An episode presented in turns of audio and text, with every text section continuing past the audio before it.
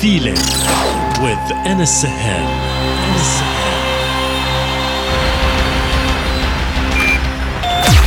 Connected, connected, connected.